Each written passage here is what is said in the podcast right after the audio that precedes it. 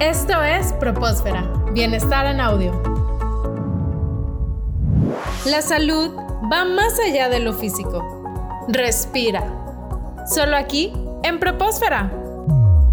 Al iniciar el año, muchas personas se ponen de propósito el bajar de peso, el tener una vida más saludable y cambiar sus hábitos alimenticios. Para hablarnos de hábitos saludables, estamos con Fernanda Curiel, nutrióloga y coordinadora nacional de salud y bienestar físico en Universidad Tech Milenio, además de ser health coach. Hola Fernanda, ¿cómo estás? Gracias por estar aquí. Hola Iván, muchas gracias por la invitación. Muy bien, ¿y tú? Bien también. Qué bueno. Y te agradezco mucho que te hayas dado el tiempo para hablar de esto que pues está muy en tendencia por las fechas en las que estamos sobre los hábitos saludables. El empezar el año y decir voy a bajar de peso, voy a hacer ejercicio, pues tiene que llevar todo un proceso, una planeación y hacerlo adecuadamente para evitar riesgos a la salud de las personas. Pero para empezar hablando de la alimentación, me gustaría que nos dijeras primero cuáles son los beneficios de tomar esta decisión de tener una buena alimentación y cuáles son unas recomendaciones iniciales o básicas para empezar con esto como un hábito. Pues mira, siempre empezamos el año con muchos hábitos, mínimo unos 5 o unos 10. Entonces, para poder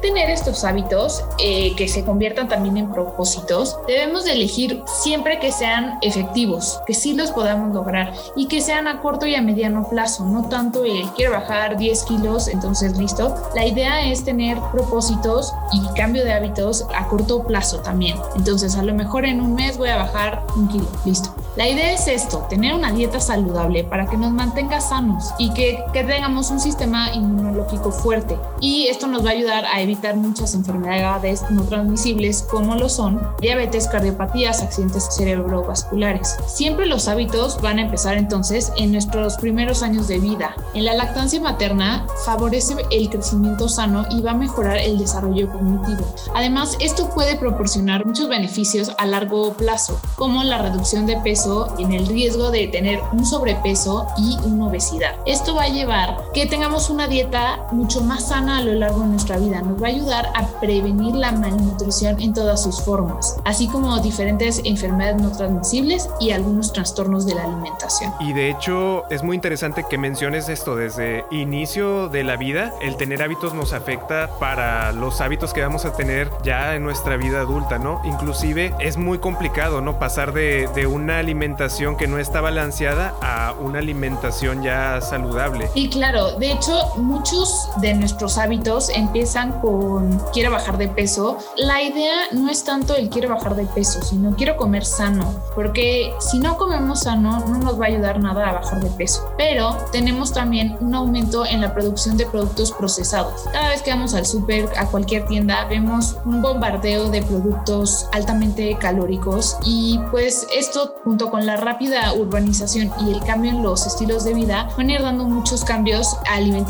Normalmente en eneros, febreros y marzos estamos muy emocionados y queremos hacer un cambio de hábitos, pero ya llegando como a julio ya bajó nuestra emoción por ese hábito. Por eso yo siempre les recomiendo a las personas que tengamos propósitos a corto y a mediano plazo. Fernanda, y cuando una persona dice, qué bueno que tuve estos hábitos alimenticios desde mi casa, ¿no? Desde mis padres que me involucraron en esta buena alimentación, pero ¿qué hacemos si en nuestra casa no, no fue el caso, ¿no? Que era muy común que, ah, sí, toma tus papitas para tu comida de, de la escuela, ¿no? ¿Qué cambios pequeños podemos hacer para iniciar con estos hábitos también? Pues yo creo que lo más básico sería siempre incluir frutas y verduras en nuestra alimentación. Incluir alimentos reales. ¿Qué significan reales? Que no tengan tantos ingredientes. Quiero unas papas, no, mejor cómete unas zanahorias o sandía o cacahuates, pero no cacahuates que tengan la capita de chile, unos cacahuates normales, a lo mejor sin sal si se puede y ya que ustedes le agreguen la sal, ¿no? Necesaria. También las personas consumen muchos, mucho más alimentos hipercalóricos, que significa mucho más de las calorías que están quemando en un día. Esto se suma también a que estamos aumentando el consumo de grasa, de azúcares añadidos en cualquier tipo de producto, sal. También es muy importante que incluyamos frutas, verduras, fibra, incluir también en nuestra dieta familiar,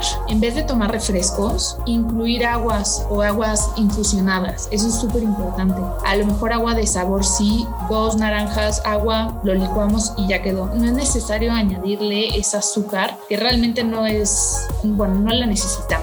Sí, muchas veces las frutas ya tienen todo el azúcar que necesitamos para que tenga el, sabor agradable. Sobre lo que, lo que hablábamos de la buena alimentación, uno de estos pasos para iniciar quizá pudiera ser a lo mejor ya no tomar refresco, pero bajarle un poco a la sal o si a lo mejor consumo ciertos alimentos irlos dejando poco a poco, ¿no? Porque luego pasa que queremos hacer las cosas de golpe y terminamos frustrados y hasta a veces con más antojo de las cosas que ya dijimos que íbamos a dejar de comer. Claro, yo me considero una persona, también soy muy antojada en, todo, en dulce, en salado. Entonces yo lo que intento es aprender a cocinar postres sanos. A lo mejor unas galletas de avena, pero ya no me estoy comiendo las galletas de avena de la tienda que están llenas de, de grasa, de azúcar, de calorías. Mi recomendación siempre va a ser que intentemos también comer más limpio, que nosotros hagamos nuestras comidas. Yo lo que luego también hago o les puedo recomendar es hacer la comida para toda la semana. Entonces sí, a lo mejor van a repetir la sopa o el, el guisado, pero ya mínimo estamos comiendo sano y no tan procesado. Continúa con nosotros en Propósfera. Las opiniones vertidas en este programa son responsabilidad de quienes las emiten y no representan necesariamente la opinión de Universidad Tecmilenio.